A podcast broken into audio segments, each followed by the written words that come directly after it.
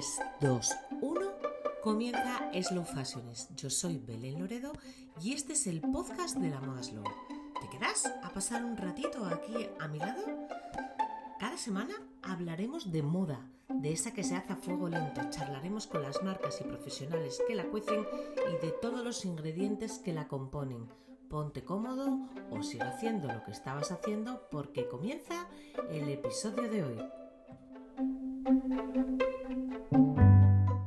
Tenemos con nosotros a la consultora, formadora y lo que es más importante, divulgadora de moda sostenible, Inma Peñate. Estudió publicidad y relaciones públicas, pero es en el mundo laboral donde establece su primer contacto con la sostenibilidad. Más tarde, ya como consultora de marketing para empresas del sector del calzado, descubriría que es este sector en el que necesita de gran ayuda para estar en el, camino del cambio, ¿no? Para ayudar, en esta transición y ante la ausencia de material al respecto, ve la luz su libro Calzado Sostenible, una guía para empresas que quieran crecer en sostenibilidad, con 30 técnicas de ecodiseño, 60 casos prácticos y más de 60 materiales, centrando todo en la industria del calzado, pero perfectamente aplicable a cualquier otra para ponernos en situación, citaremos a la consultora Quantis, que afirma que los zapatos son responsables de una quinta parte del impacto medioambiental generado por la industria de la moda, siendo solamente una décima parte del total de la producción de esta. Pues yo creo que así vamos a introducir a nuestra invitada. Bienvenida, Inma. Muchas gracias, muchas gracias por la invitación y bueno, por la creación de este magnífico podcast que has Creo, Gracias a ti por estar aquí conmigo y, efectivamente pretende ser una herramienta también divulgativa eh, pues en este formato. O sea, hay muchos formatos, tú has escogido el formato del libro y por aquí hemos escogido el formato de podcast e intentaremos ir pasando a todas las personas que tengan tanto que contar como tú y, aportar a, este cambio ¿no? que toda la sociedad en general estamos dando. Eh, pues te voy a arrancar con la primera pregunta para entrar ya en materia y te voy a preguntar aquello de que es, ¿qué es para ti la sostenibilidad? Vale. palabra pues tan traída y llevada, ¿no? Tan, tan gastada estos días. Sí, bueno, a ver, yo me, inicié en todo esto de la sostenibilidad con un curso que hice hace ya muchos años de, moda sostenible y quería saber qué era eso, ¿no? Porque siempre cuando hablas de sostenibilidad, quizás lo primero que te viene a la mente es eh, el término medioambiental, cuidar eh, la naturaleza, no contaminar, etcétera. Pero para mí la, palabra sostenibilidad engloba muchas más cosas y, llevada al terreno económico, al de la empresa, para mí es producir eh, de una manera responsable con tu entorno, con todo lo que eso implica. Eh, tanto las personas como el medio ambiente, como la cultura, como tus proveedores, como tus clientes y todo ello haciéndolo eh, utilizando recursos que, es evidente que hay que usarlos, pero sin comprometer eh, los recursos para las futuras generaciones. Y siempre, pues eso, respetando mucho los derechos de todos, pasando por las personas, animales y el planeta en general. Está muy bien que hagas esa, eh, todo ese, matiz, Inma, porque hay veces que a menudo el consumidor y el entorno eh, consideran la sostenibilidad como algo meramente medioambiental. Y, llevas mucha razón que es un 360 y hay muchos factores importantes a nivel social y, a nivel de derechos humanos eh, que se están vulnerando gravemente. De, verdad que me parece perfecto que cada vez hablemos más en un concepto más amplio de la sostenibilidad. Eh, mm, vamos, como tu, mundo es el zapato, aunque, aunque bueno, es, es, extrapolable a casi todos los productos, ¿no? Eh, sí, totalmente. Al final, aunque en el libro he intentado llevármelo todo al sector del calzado por, mm. porque es en el sector en el que yo trabajo, realmente eh, todas las técnicas de ecodiseño de las que hablo, incluso de los materiales, se, pueden llevar a muchas industrias diferentes. De hecho, tengo un amigo en, en Austria, en Viena, mm. que trabaja para una marca de bicicletas y fue el primero que se lo leyó porque fue como lector cero y me lo revisó. Ah. Y bueno, él eh, bueno, se sacó un resumen para aplicar a su propia empresa y le resultó muy interesante. O sea, que quiere decir que es un libro que al final te lo puedes extrapolar a cualquier industria. A cualquiera, a cualquiera, porque yo lo he leído y, aún me queda un poquitín, no, no, no he conseguido acabarlo del todo, pero lo acabaré porque efectivamente sí es extrapolable y en mi caso, por ejemplo, eh, sí que me pasó como tu amigo el de las bicicletas, lo que pasa que lo mío llevaba mucho más sentido porque, porque sí que lo utilicé eh, la marroquinería. Eh, que, es muy, muy, muy, muy similar o, bastante similar a la industria del calzado por aquello de los materiales, etcétera, ¿no? Pero, pero bueno, con procesos de producción distintos y demás. ¿Qué tiene que tener entonces? Vamos a en el zapato Además, a, mí, el mundo del zapato me, es un mundo que me apasionó de siempre. ¿Qué tiene que tener un zapato para ser sostenible y qué no tiene que tener? Vale, em, eh, cada empresa, eh, dependiendo de cómo sea, de su idiosincrasia o si ya está establecida en el mercado o es una nueva marca que está empezando con una startup, debe buscar en primer lugar, cuáles van a ser sus valores y su historia, ¿no? Y su por qué, porque se puede ser sostenible de, muchas formas y hay espacio para todos, ¿no? Entonces, em, para que sea sostenible, en primer lugar, hay que hacerlo eh, eh, utilizando eh, el ecodiseño, porque el 80% del impacto medioambiental de una prenda se podría reducir con un buen diseño. Entonces, desde la primera fase de pensar qué tipo de zapato vas a crear, es muy importante conocer todas las técnicas que hay para en todo el ciclo de vida del producto intentar reducir al máximo el impacto tanto medioambiental como social y bueno, y todo esto lo que engloba es, por supuesto, producir en fábricas que sean responsables eh, con las personas que trabajan en ellas. A la hora de elegir materiales, eh, saber eh, la procedencia de esos materiales, cómo se han tratado, cómo en el caso de las pieles, por ejemplo, cómo se han curtido, dónde, cuál ha sido el proceso, etcétera. intentar minimizar los materiales al máximo eh, eh, por ejemplo, pensar también en, cerrar el círculo, en la economía circular, en darle, que esto es muy importante, darle un fin útil a ese zapato que al final se desecha, darle la solución al, consumidor, porque en la mayoría de, de, los casos los consumidores nos encontramos un poco perdidos de no saber cómo darle otra vida a esos zapatos, por ejemplo, porque realmente tampoco hay muchas soluciones hoy día. Pero bueno, se está trabajando mucho en ello y en los futuros, en los futuros años vamos a ver eh, opciones.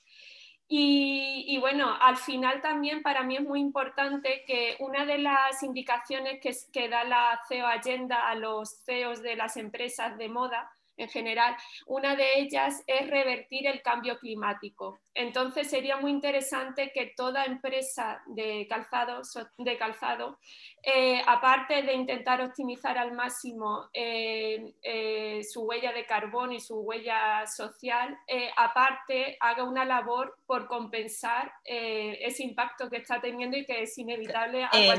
claro, porque un impacto lo va a tener siempre, o sea, cero, cero impacto es imposible. Entonces ese, ese impacto que, que, se haga, que reduzcamos al, al, al mínimo, compensarlo de alguna forma, ¿no? Compensarlo en eh, proyectos.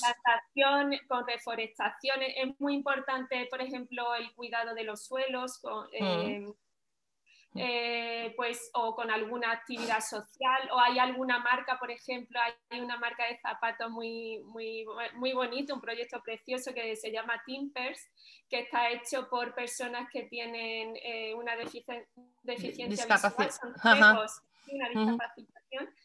Eh, entonces, de alguna forma, compensar la actividad. Además, me ha gustado una frase que has dicho eh, y es que hay muchas fórmulas de sostenibilidad. No todos, no todos tenemos que ir por el mismo lado y no todas las, marcas que emergen, porque eh, digamos que yo creo que todo esto es un poco, bueno, aparte que, que, tienen que revertir o girar o re, reubicarse las marcas, las grandes marcas que están en el mercado, les va a costar un tiempo, pero tienen que empezar con la real reubicación, no la, no, la reubicación de marketing, o sea, no el parecerlo, sino verdaderamente ir dando los pasos. Sabemos que es costoso porque a mayor sea la empresa, más difícil es girar, Pero, pero verdaderamente para todas estas marcas emergentes que empiezan y que además pueden estar escuchando perfectamente este podcast, eh, bueno, quizá otras muchas grandes lo escuchen también, mm, lo desconozco. Ojalá, pero seguro que nos escuchan muchas pequeñitas que emergen y que además están intentando emprender en la industria del calzado, que yo creo que además es una industria muy nuestra y es un sector en el que nos movemos en España muy bien, sabemos hacerlo bien y lo único que nos toca es hacerlo sostenible, ¿no? Lo único es pasito más, vamos a ir al siguiente paso, al siguiente paso del futuro. Y me ha gustado que has dicho eso. Dice, no todos tenemos por qué, digamos, hacer lo mismo o, utilizar la misma vía de sostenibilidad. Cada, cada, marca puede utilizar la suya. De repente alguien puede, pues eso, tú hablabas hablas de materiales en el libro, eh, en el que enumeras un montón de materiales e incluso me gusta mucho porque si enumeras un material también le das las alternativas posibles. Este no, pero podéis utilizar este o este o este, ¿no? Me gusta mucho, es un decálogo buenísimo. Y, e incluso eh, hablas de un elemento que es la piel, que es bueno, pues el elemento por excelencia del calzado hasta fecha, ¿no? Hasta ahora en España la fabricación del calzado se, se hacía en piel y en los últimos tiempos es un material eh, demonizado, en parte con mucha razón, y en parte muy injustamente porque hay opciones, ¿no? Y me gustaría que tú hablaras de estas opciones que creo que es el gran desconocedor del público en este momento, las opciones de, de, la piel sostenible. La piel natural hablamos de animal, ¿eh? aquí ahora no estamos que luego hay otras opciones a la piel, cierto, con otros materiales que llamamos piel, pero no son piel, eh, porque no proceden del animal, pero al misma, a la misma piel de animal. Y me gustó mucho el argumento que leí yo en tu libro. Así que cuéntanos un poco de esto, Inma. Sí, a ver, el tema de la piel es un tema, la verdad que es súper complejo, muy complejo, porque eh, el gran problema de la piel, aparte de que procede de animales eh, y el impacto medioambiental que tienen los animales, em, el problema es sobre todo la curtición que se hace, que entre el 80 y el 90% se curte con cromo 3, que es un tóxico eh, muy fuerte, cancerígeno y que genera muchos eh, problemas en las personas que lo, que lo manipulan, sobre todo en condiciones no óptimas. Es muy fácil que degenere a cromo 6 y, y que tenga unas consecuencias súper graves. Entonces, el, problema de la piel es que eh, la mayoría, em, ahora no sé decirte el porcentaje, pero se, curte en países como India, China, eh, donde... Sí, es, muy, es muy elevado el porcentaje. Yo lo leí también, no sé si hablamos de un 80 o un 90%, es un porcentaje muy alto. Mm. Eh, sí, exactamente. Entonces, el problema es que allí se curten en estas condiciones que no son óptimas y las personas que, trabajan en, en estas curtidurías, pues tienen graves problemas. Tremendo el documental que recomendabas, eh, que recomiendas en el libro. Eh, es muy cortito y digno de ver.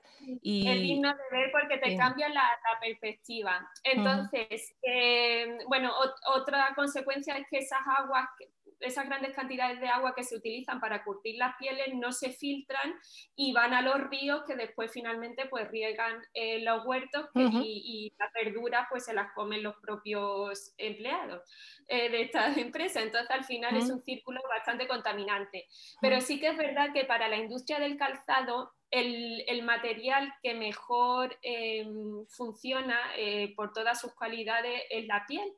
Entonces sí que es interesante ver vías eh, de, pieles que sean más sostenibles a estas que estamos hablando. Entonces es importante conocer la procedencia de dónde vienen esas pieles, cómo se han curtido, porque no solo hay curticiones con cromo 3, hay otros tipos de curticiones como curticiones vegetales que, son, eh, que no, son tan invasivas, no contaminan el agua eh, y, también pues eso en curtidurías que realmente tengan procesos de aguas limpias que limpien esas aguas y que realmente no se viertan. Eh, Yo creo que cada vez hay más curtidurías en España, va lento, va lento, porque es cierto que la mayor parte de la producción, por ejemplo, eh, obviamos la producción asiática, toda la producción en países del tercer mundo, ya bien sea de textil, ya bien sea de, piel, por desgracia, em, es, eh, las medidas de seguridad del, obrero, de la, persona que lo trabaja, del trabajador y,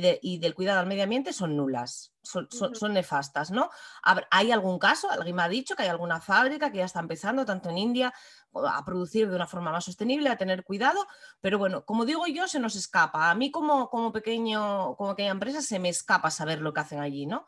Entonces, ante esa duda, eh, optamos por productos de proximidad, además por aquello de la huella de carbono. Exactamente, por la huella de carbono, por revertir en, la sociedad claro, local. Por también consumir en la zona local y demás.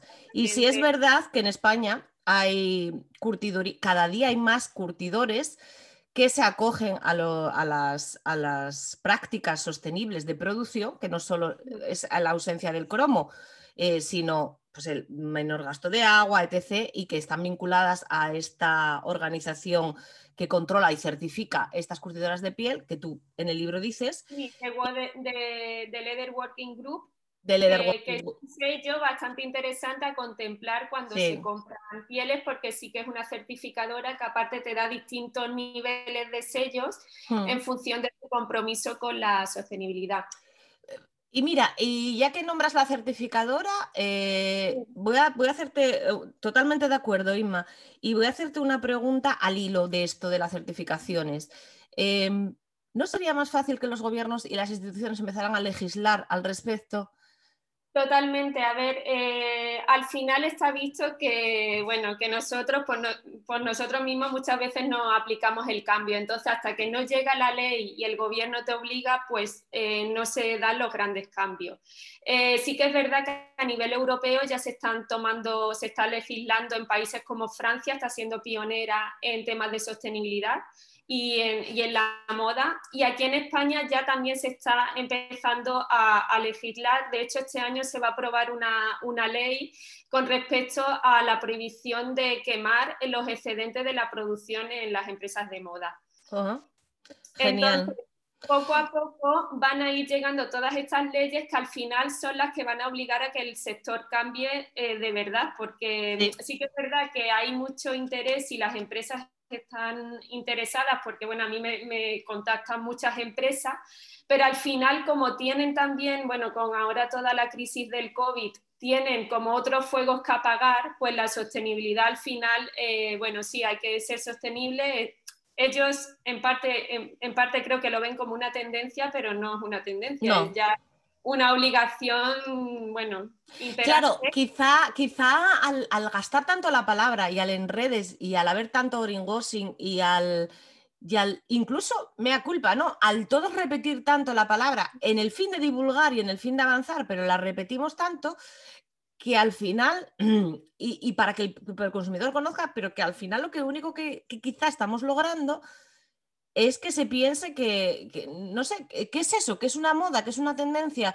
¿Que es algo que está en auge eh, y que todo el mundo menciona y que de lo que todo el mundo habla y, y, que en este momento lo que estamos haciendo es confundir al consumidor tremendamente, ¿no?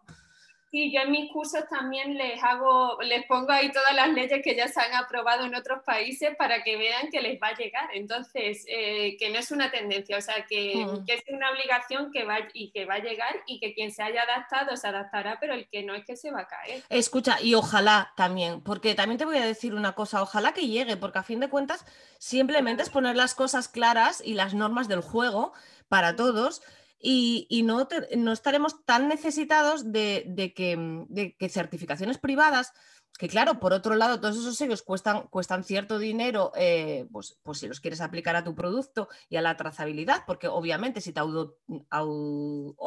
no me sale, auditan, eh, pues es un coste adicional que le incrementas al producto. En las grandes empresas probablemente sea súper asumible, eh, estas tendrán otros motivos para no hacerlo, ¿no? En las pequeñas a veces y las startups en las que pienso siempre cuando hago alguna, cuando, cuando tengo algún argumento, es complicado, Inma, porque puede llegar a ser... En parte yo veo una oportunidad para las startups, porque realmente cuando tú empiezas a concebir el producto, eh, a elegir los materiales, qué proveedor elijo, ellos están por hacer, entonces pueden elegir la opción sostenible. Y a la hora, por ejemplo, de auditar, yo que yo actualmente estoy auditando empresas, eh, realmente estoy auditando empresas que ya llevan años en el sector, entonces eh, hago un análisis completo de todo el ciclo de vida de, de su empresa y les paso después un informe de áreas de mejora, les doy una nota porque he creado un índice de calzado sostenible y lo utilizo como una herramienta para que ellos hagan cambios. Eh, en el caso de las startups, realmente eh, esta auditoría sería muy fácil. Realmente el coste para estas startups también tendría que ser mucho más bajo porque yo si lo extrapolo, realmente el coste que a mí me costaría, el tiempo, por medirlo en algo, el tiempo que a mí me llevaría a analizar esas empresas eh, es muy poco, porque realmente utilizan pocos materiales, tienen pocos modelos, trabajan con una o dos fábricas, entonces eh, eh, yo creo, y hay más confianza por parte del consumidor. Yo cuando compro, confío más en una empresa pequeña, yo investigo a ver qué estoy comprando, entonces mm, me resulta mucho más creíble que una marca pequeña me diga que es sostenible que una grande. Sí, Además es que hay muchos motivos por los que creer, claro, sí, sí, es cierto, sí. Ah, básicamente una marca pequeña probablemente va a abastecerse de producción, o sea, de materia prima local, con lo cual yo siempre digo que en el momento que tenemos una materia prima local, de momento ya tenemos de antemano la protección de la normativa europea, ¿no? Y, entonces que eso ya es importante, porque aquí eh, sí es verdad que está terminantemente prohibido hacer cosas como las que vemos en India, como las que vemos en China. Entonces, esa posibilidad no existe. ¿Puede haber otras trampas? Ojo, sí, cierto. Sí, por supuesto, puede haber. Y yo me he llevado decepciones también de sí, ¿eh? ¿sabes? De que, que, te engañan, Sí, sí. Pero, son las menos, porque las grandes empiezas a investigar y dicen, no me queda claro, o sea, sí, hmm. pero no, pero fabrico allí, pero realmente sabes dónde está fabricando, pero sabes de dónde procede. Entonces, veo una oportunidad para las startups realmente. Sí.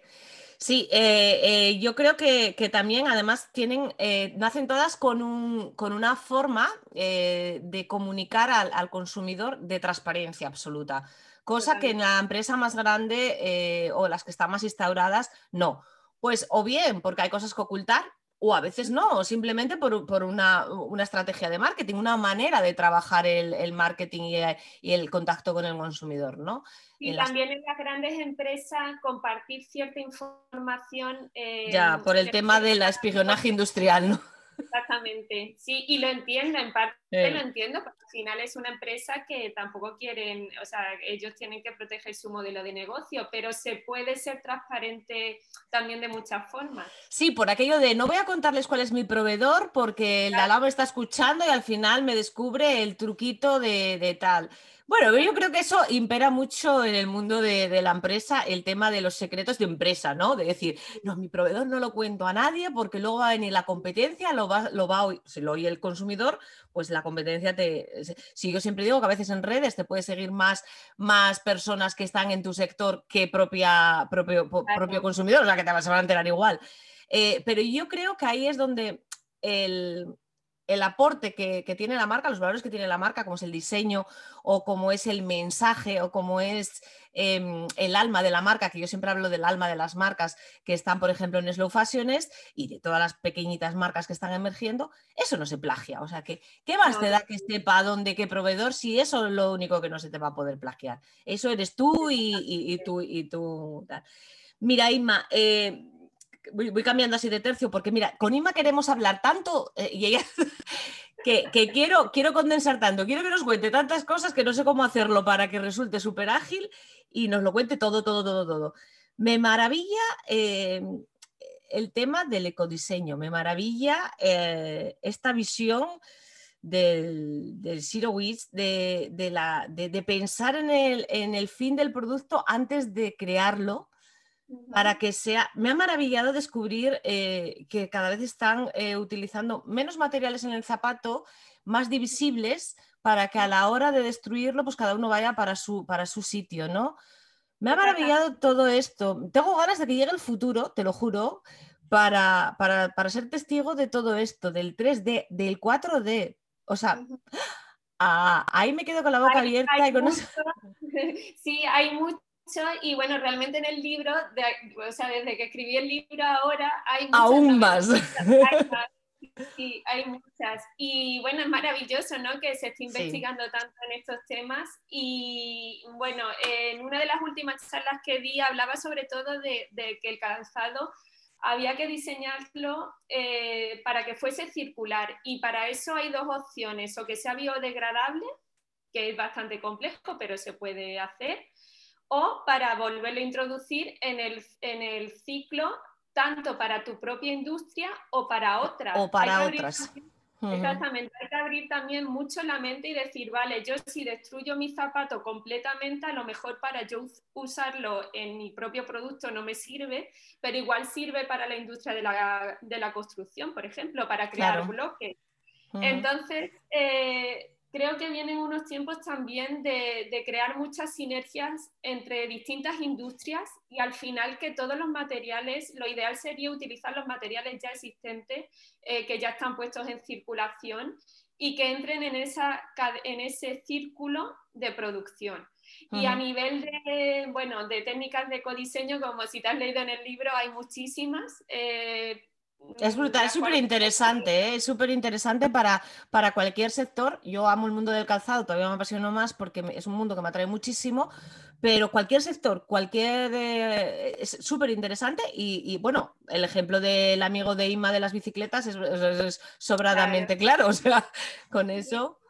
Y después, por ejemplo, con temas de tecnología, también hay, bueno, se han desarrollado tecnologías muy, muy interesantes, como por ejemplo una de, mm, de una empresa de aquí, no es de una empresa española, pero la comercializa una empresa de aquí de España que se llama mm, Grupo A5, eh, que es un software en 3D que lo que crea es avatares de personas, tú puedes elegir el tipo de persona y entonces diseñas el producto sobre el pie ese virtual y puedes ver mm. cómo eh, cómo se mueve el zapato cuando la persona anda, cómo, cómo ceden los tejidos, cómo... Caray, es una prueba, es un prototipo virtual. Exactamente, es un prototipo. Entonces, este tipo de software, por ejemplo, disminuye mucho el número de muestras físicas que hay que hacer y que, bueno, en el, en el sector del calzado, yo que he trabajado en grandes marcas, hacían muestras y muestras, bueno, miles de muestras. Sí, sí. Y entonces es muy interesante porque por un lado eliminas esas muestras que realmente muchas veces hay que destruirlas porque son pares sueltos que algunos intentan revender como outlet, pero es difícil porque muchas veces cada uno lo tiene un representante y tal. Aparte de eso es la rapidez eh, a la hora de poder diseñar, eh, probar, eh, hacer cambios, probar distintos tipos de materiales, ver cómo puede funcionar, por ejemplo, una opción vegana a la piel, o sea, una bio leather que se llama. Sí. se pueden hacer muchas pruebas, ahorrar mucho a nivel de, de consumo de materiales que después se destruyen también en, temas económicos eh, que, no gastas tampoco recursos. Claro. Mira, ahora que hablas de la biopiel, em, mira, no se me quería escapar, bueno, hacerte esta pregunta o, este razonamiento. No vas a tener una respuesta exacta, ¿no? Pero yo creo que en sostenibilidad hay que ser, em, usar el sentido común brutalmente, ¿no? O sea, de una forma mm, a, tope. Eh, yo, yo, soy una muy defensora de la piel de curtición vegetal, ¿eh? estamos hablando, de la piel natural de curtición vegetal, porque me encanta por, su por, el material que es, por cómo se comporta y por, muchas razones es un material fantástico. Y es muy difícil de encontrar, no es nada fácil, hay muy poca producción, que era lo que hablábamos antes, de ese tipo de piel en, España incluso, ¿eh? que es un gran productor de piel y un gran curtidor de piel, un país donde podemos encontrar eh, mucha, mucho, mucha materia prima pero es difícil porque los mismos curtidores te dicen que gran parte de lo que tienen es, de cromo, es verdad. Ojalá, ojalá empiecen a cambiar y a girar y a curtir, aunque sea el precio más elevado, porque la curtición lleva más tiempo, pero bueno, creo que ese precio merece sobradamente la pena. Y te decía, eh, eh, a, veces yo mm, eh, hubo un tiempo que busqué un sustituto a, la piel, porque en la sostenibilidad hay que seguir creciendo. Yo creo que hay que seguir investigando e intentando mejorar, intentando subsanar y pues determinadas pieles que no puedes encontrar en curtición vegetal, eh, pues sustituirlas por otro producto más sostenible, ¿no? Y me he encontrado que, por ejemplo, estas estos biomateriales, estas biopieles, eh, cosas, o, eh, estas o las pieles que vienen del cactus, las que llaman, em, no me sale, ¿no? Piñatés, esta del cactus que no me sale ahora el nombre, están al otro lado del charco.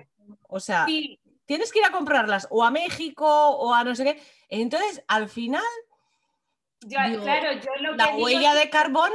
Eh, claro, y a ver, yo al, final lo que digo es eso, que no hace falta irte a, lo mejor a comprar un deserto allí fuera. Eh, deserto, deserto, efectivo, sí, sí, sí. A ver, si tú produces en México en Brasil, que también, eh, bueno, estoy en contacto allí con, mucha, con, con, muchos profesionales del sector, pues perfecto, porque si... si sí, claro, lo tienes cerca, es producto de proximidad. Cerca, pues cómprate deserto, ¿no? Que bueno, habría que realmente estudiar todo. Eh, mm, para ti, o sea, no se puede extrapolar, ah, pues Piñatex es perfecto para todo el mundo, no, porque mm, también hay algunas marcas, por ejemplo, de calzado que me han dicho que, que no es muy resistente o no le han dado eh, pues las características que ellos necesitaban para... Para, el zapato. o para el diseño que quieren hacer y la durabilidad de esa pieza, que también es otro factor de sostenibilidad, no lo olvidemos, ¿no? por ejemplo, Piñatex para bolsos, pues es perfecto porque no requiere, o sea, no tiene tanto... ese desgaste. Hmm. Entonces, para cada marca en concreto, eh, yo estudiaría muy bien qué sería lo óptimo, ¿sabes? Y por eso también ahí está lo bonito, ¿no? Que cada una puede... Claro, claro. La diversidad de la, de la oferta, ¿no? También dentro de la sostenibilidad. Sí, lo que pasa es que siempre eh, se, sustenta mucho debate. Y en el caso de la piel, que ahora yo creo que también muchos curtidores y muchas empresas que se dedican a este sector están firmemente dispuestas a cambiar a la sostenibilidad, básicamente porque era o cambiar o morir, ¿no? Porque ha, habido ahí como una racha en que estaba súper demonizada la, materia prima y era como, ¡ay, que viene la piel! ¿no? O sea, era como logro y dices tú, bueno, a ver, mientras siga existiendo una industria cárnica, digamos que habrá un sentido. Cuando la industria, si la población acaba volviéndose o bien vegana o reduciendo el consumo de carne y por tanto se reduce el subproducto, pues habrá que plantearse otras cosas. Pero yo creo que las soluciones las vamos tomando eh, en el presente, no las podemos nunca tomar a futuro. Entonces, ellos están cambiando para adaptarse, que me parece como estupendo, y haciendo mucha campaña. Yo he visto en los últimos tiempos un eh, montón de blogs de, curtidoras y de tal, en que hacen una campaña brutal mostrando su empresa, sus logos, sus certificados. Eh, a mí me encanta verlo porque creo que es un paso muy adelante, porque además mm, parece mentira, pero es un producto que se consume mucho. O sea, que, además aquí en España tenemos una tradición muy grande de, marroquinería y de, y de, calzado en piel. Este, que este, sector avance bien es súper importante. Entonces, a veces me gusta echar una mano, por la parte que me toca y porque creo que es de ley, ¿no? explicar pros y contras. Totalmente, totalmente. Por eso no, a mí no me gusta demonizar, pero ni la piel ni ningún otro. Ni ningún otro tejido, porque es que realmente detrás de cada, de cada tejido, de cada material, eh, realmente hasta que no lo analizas no sabes qué hay realmente detrás. Entonces. Por supuesto. Eh, mira, de hecho, hace poco hablaba con una chica que me dice, hice una producción, bueno, lo cuento siempre porque me hizo gracia, hice una producción de un producto que es un textil que no sé qué textil era, era un poliéster, era, no era sostenible. Dice, pero es que era un stock sobrante que estaba ahí muerto de asco en un almacén. Entonces, claro, dices, ¿es sostenible? Pues claro que es sostenible pues en este momento. Entonces hay que, hay que analizarlo todo mucho y muy bien y no, y no sesgar, ¿no? Y decir, tú sí, lo bonito también, claro, y lo bonito también es contarlo. O cuando llevas ropa de segunda mano, ya hay veces que llevo ropa, claro, de, que en principio no es sostenible, pero es que si es de segunda mano, claro. sí es sostenible. Entonces, eh, pues claro, hay que saber qué historia hay detrás de cada prenda. De cada prenda.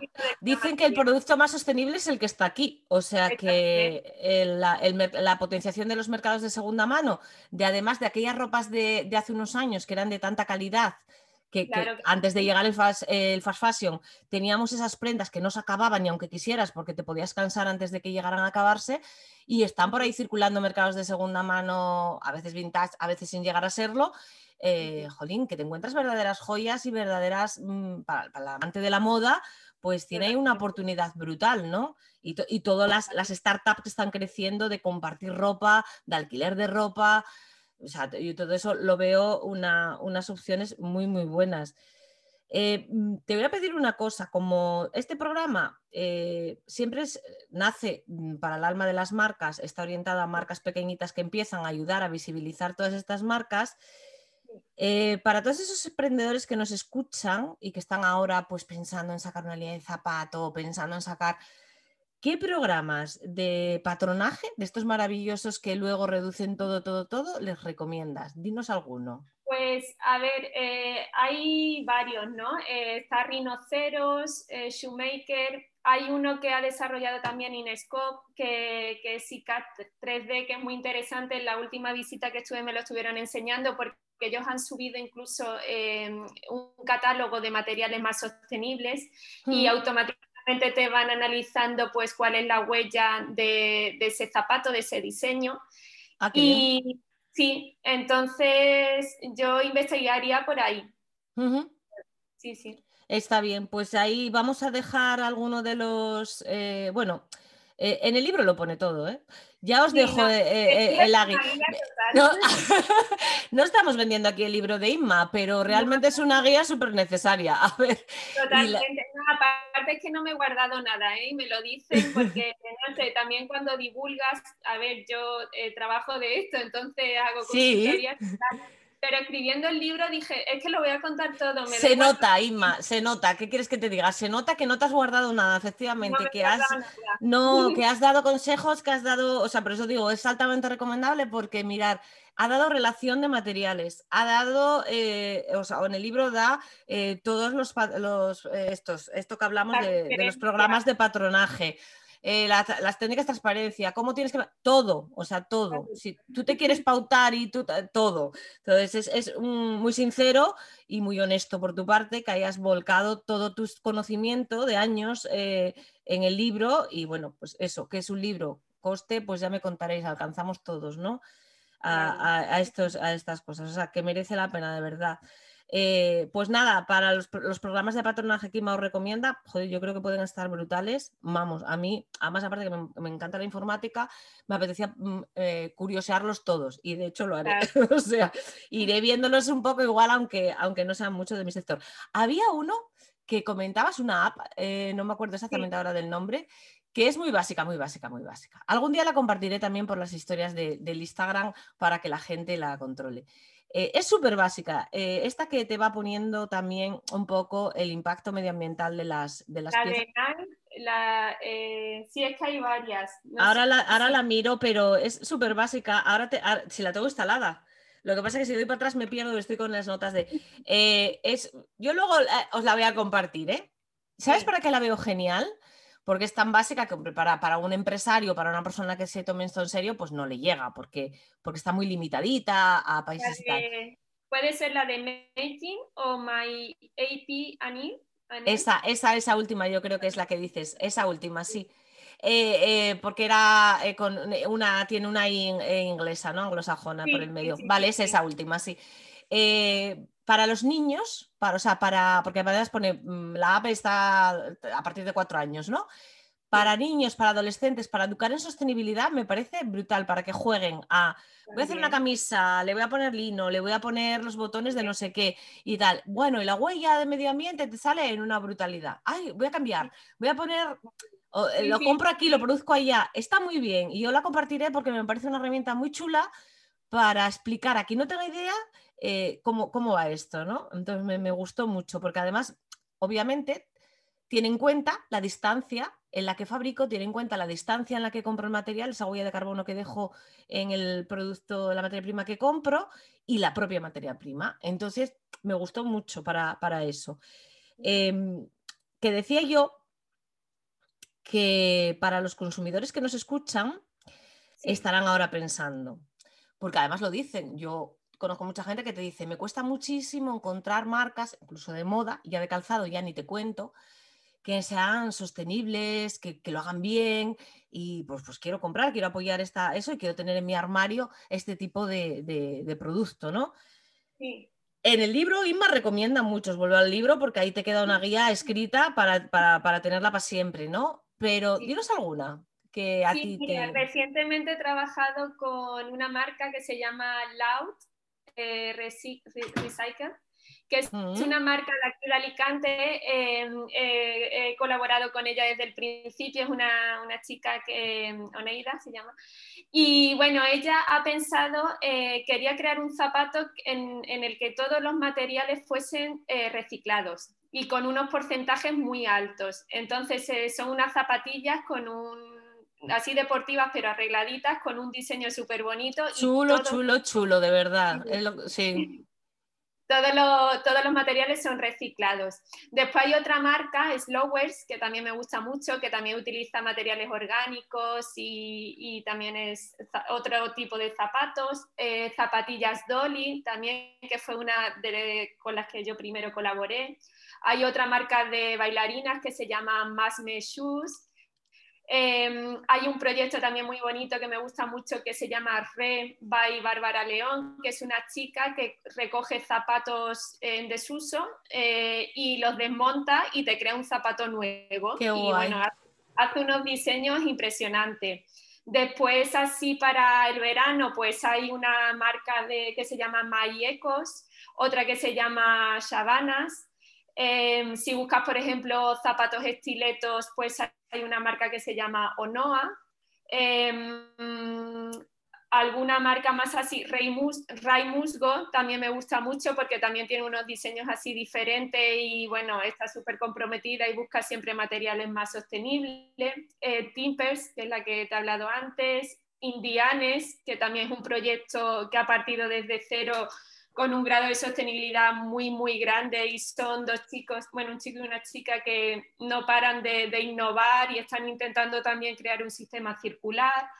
Eh, flamingos, eh, titanitos también para zapatos de niños, que De es una niño. empresa de niños, sí, con la que yo colaboré hace unos años también y les he dado un curso también de, formación porque estaban muy interesados y ellos fabrican aquí en España y están eh, haciendo cambios para que el zapato sea también lo más sostenible posible.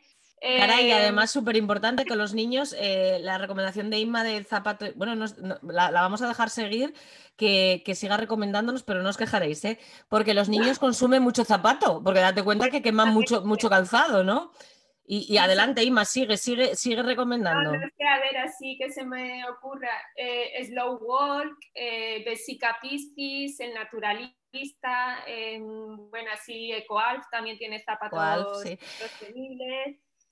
Ah, Igual es, que- es un poco, una un poco institución ya en el mundo de la sostenibilidad por toda la campaña divulgativa que hace, pero claro, como habréis podido escuchar, eh, no os quejaréis. O sea, No. ha nombrado un montonazo de marcas de calzado. Yo, además, todas, todas las que os he dicho son españolas. y- Por y de- eso, o sea, habrá problema para comprar calzado eh, sostenible. O sea, habrá. Es que estamos, eh, eh, yo me maravillo, siempre me ha gustado mucho el mundo de la moda y recuerdo, hice un viaje a Australia y, y, bueno, cuando todavía yo no era sostenible, o sea, no intentaba ser sostenible ni nada, pero es que no me compré nada porque digo, no me gustaba nada, digo, sí, con las maravillas que tenemos tanto en calzado como en ropa en España, es que eh, somos la envidia mundial. Hasta que has hecho, hasta que hiciste el clic. Eh, por eso yo digo, claro, por eso yo te digo siempre, o sea, yo, a ver, soy como muy de, de potenciar lo nuestro, ¿no? Entonces digo, yo entiendo que te puedas ir a la otra punta del mundo por abaratar costes y entiendo cómo ha trabajado cierta industria. No lo,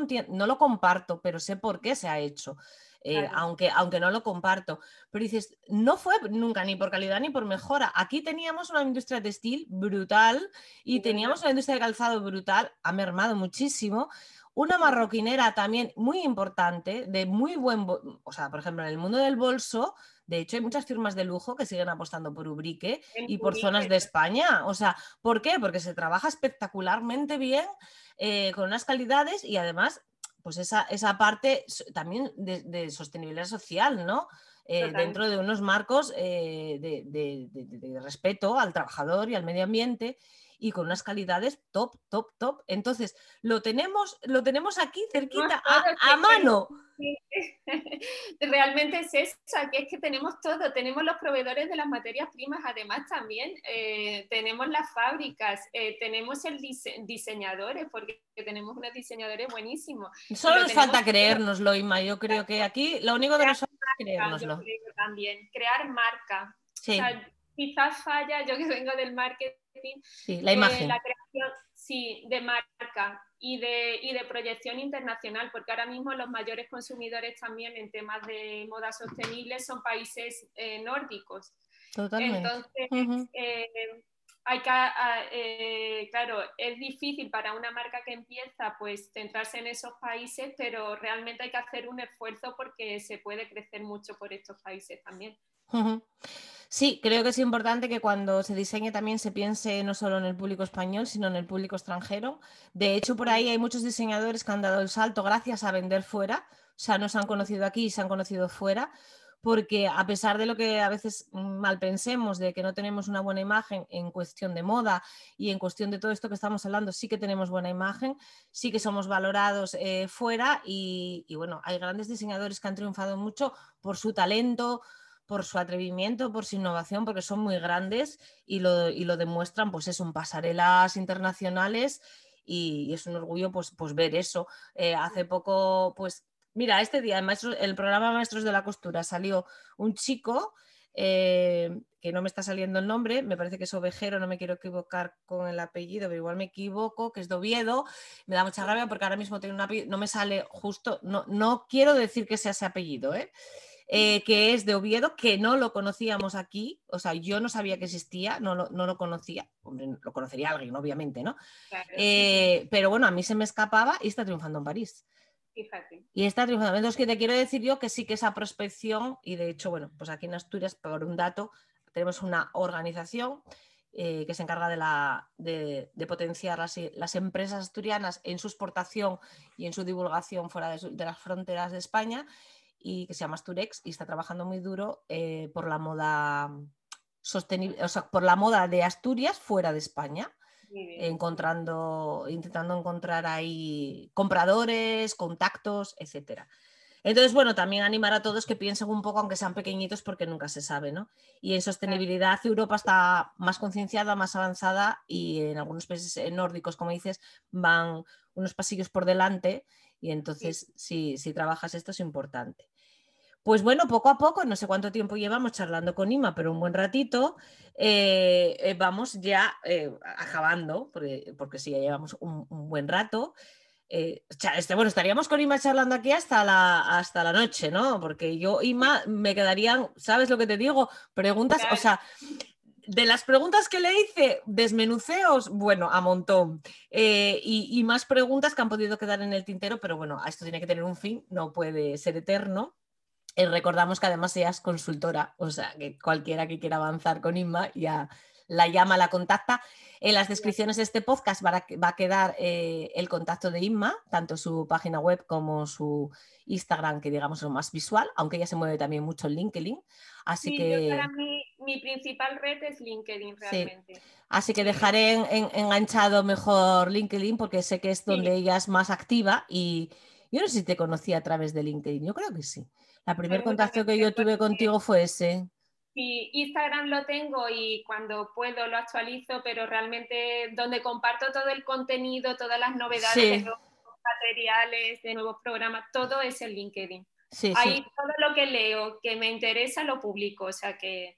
Ahí sí, sí, sí, además tiene un, movimiento en la, en la, red. Aunque yo no la uso mucho y al contrario que tú eh, paso por ahí de vez en cuando, pero mira, las pocas veces que pasé algo muy bueno encontré.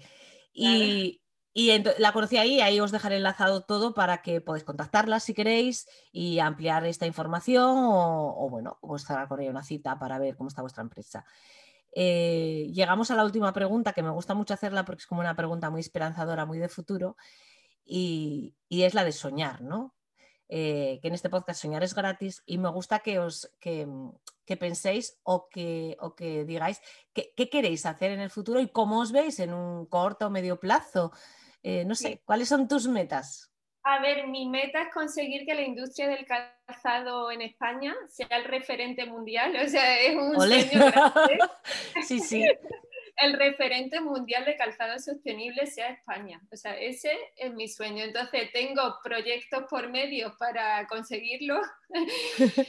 Em, eh, participo en proyectos con otras, bueno, con proveedores, con grupos de empresa y tal. Y ese es mi sueño a lo grande. Em, a nivel más pequeño de yo sola, pues nada, ayudar a muchas empresas que, o sea, las startups no me preocupan mucho porque mm, la mayoría yo creo que están naciendo ya con la filosofía de sostenibilidad, entonces como no hay que hacer mucho trabajo con ellas, pero lo que sí que me encantaría es ayudar a todas las marcas de calzado españolas eh, a que eh, cambien su actividad y la hagan de una manera mucho más responsable. Eh, tanto con el medio ambiente como con las personas. A través de, yo baso mucho mi consultoría en la formación porque creo que es fundamental primero entender qué es eso de la sostenibilidad para que después cada uno de los empleados realmente puedan aplicarla en cada una de sus tareas, que igual a mí se me escapan muchas porque no he pasado por todos los puestos de, de la empresa. Em, entonces, formando a todos los equipos y después, pues eso, a través de una auditoría, detectando áreas de mejora y creando pues unas estrategias a cinco años mínimo, eh, bueno, entre tres y cinco años, em, para que sostenibilicen su, em, su actividad y, para crear también una cultura dentro de, de estas empresas de cambio. Y, también tengo ahí en proyecto que estoy creando un curso online también de calzado sostenible. Lo que pasa qué que bonito. Está bien. voy, despacio porque requiere mucho trabajo. Ajá. Está bien porque de alguna forma al ser online eh, podrás alcanzar y te podrán alcanzar también personas de, de, otro lugar, porque tú ahora mismo estás ubicada en eh, Barcelona o Alicante. En Alicante. Eh, está ubicada en, bueno, en la cuna del calzado, está ahí donde, está, se cuece todo, donde se cuece todo. Pero, pero ojalá, mira, y ojalá, si es que además em, el paso hacia la sostenibilidad es un paso a favor de, nuestra, de nuestro país, ¿no? porque en Alicante y toda la franja de Alicante que vivió y que está muy necesitada, toda la zona de Elda, en muchas plataformas salvemos eh, la industria de Elda, de, toda, la, costa alicantina, eh, recuperemos las fábricas de calzado, recuperemos todo, ¿no? Eh, volver eh, hacia la sostenibilidad e intentar em, que se produzca esa fabricación, se vuelva a traer a España, que se vuelva a intentar producir en España. Yo no digo en la totalidad porque es una utopía decir que ahora un Zara deje de producir en Asia y venga a producir a España. O sea, yo sé que eso no es posible. Pero, es difícil, pero están trabajando en... Eso, pero poco a poco en colecciones, en, determinados productos qué bonito sería que lo volviéramos a traer acá y, volviéramos a dar riqueza a este, a este país y que la moda volviera a ser el motor, porque lo fue y lo puede volver a ser. Entonces, sería un sueño ¿no? para todos los que trabajamos en este sector que al final se convierta un poco más en motor y sea un poco salvación, no tanto el turismo, sino una producción y una industria de moda, que además lo que hablábamos, somos buenos, muy buenos, y tenemos consultoras muy buenas. Somos los mejores, o sea que calzado sobre todo. Eh, bueno, eh, es que yo siempre hago hincapié en eso, porque en moda está claro que sí, o sea que además en los últimos tiempos o sea, hubo mucho avance, hubo mucho diseño y hay mucha materia prima y hay mucho emergente y hay mucho diseñador novel que está empezando que es brutal y, está claro. Pero es que luego ese sector de, calzado, que es el que tú tal, y el marroquinero, que es el que de alguna manera represento, es de toda la vida. O sea, es que eso es de tiempos Te recuerdo también una vez que estuve en Harrods, en la planta de calzado, empecé a levantar zapatos de lujo y en, todas las plantas, Made in Spain, es que, eh, o sea, todo, todo. Sí, sí, mm. sí. Al final nos hemos convertido un poco en el lujo de las marcas em, europeas, ¿no? Tanto en bolsos como en calzado y, no europeas. Pero claro, es un mercado más limitado, ¿no? Es un mercado para, para, un segmento de la población muy, muy escogido. Y bueno, que es una muestra para deciros, Jolín, cuando des la vuelta a un calzado, y mira, yo además aquí cuento una cosa personal mía. Eh, nunca pude calzar mal calzado, porque siempre fui de las de, las de mira a mí no me toques, ¿no? De, de, los pies, o sea, siempre tuve que... Y, y, siempre yo me acuerdo que iba a comprar a donde fuera, me da igual donde fuera, yo le daba la vuelta al zapato. Si ya ponía Made in Spain, yo ya, ya me lo probaba porque ya sabía que íbamos por buen lado. Antes de saber nada de sostenibilidad, antes de entrar en este mundo, antes de no tener ni idea de nada, yo sabía que sí, porque ya a lo mejor pues llevaba una piel blandita o lo que fuera, había una calidad garantizada ya con ese sello. Y vamos, a, vamos a intentar recuperarlo. Con la ayuda de Inma, vamos, esto está totalmente garantizado. Ayudar. Ha sido un verdadero placer charlar contigo, ha sido una charla muy entretenida, porque además Inma es muy, muy sonriente, Ahí eh, no la veis, pero yo la veo y está siempre sonriendo y me encanta la gente optimista. Y te agradezco muchísimo que hayas, te hayas prestado a estar conmigo eh, en este podcast. Nada, gracias a ti por la invitación y por dar, por divulgar, ¿no? Que también eh, nos queda una labor muy importante de, concienciar y, de educar a los consumidores. Creo que ahí también tenemos un, un, reto grande y desde los niños pequeños, como tú bien has dicho, desde los colegios, eh, tenemos que hacer esa labor de educar y de divulgar. Pues sí, porque además los que estamos un poco más metidos en este mundito, eh, damos por hecho términos y damos por hecho conocimientos que no, que no está, no, son, no. Y a poco que rasques te das cuenta que no. Entonces es nuestra función eh, ya no tanto estar todo el día con la palabra sostenible en la boca de yo soy sostenible, yo soy sostenible, porque al final esto va a ser que, da la risa ya, ¿no? Hasta el mismo consumidor dice, venga, pues sois todos sostenibles. Eh, es un poco más de el por qué soy sostenible. O sea, no me cuentes que soy, sino es, enséñame por qué y cómo, ¿no? Entonces, para todo esto tenemos tu ayuda. Un placer de verdad, Inma. Muchas gracias. Encantada. Chao.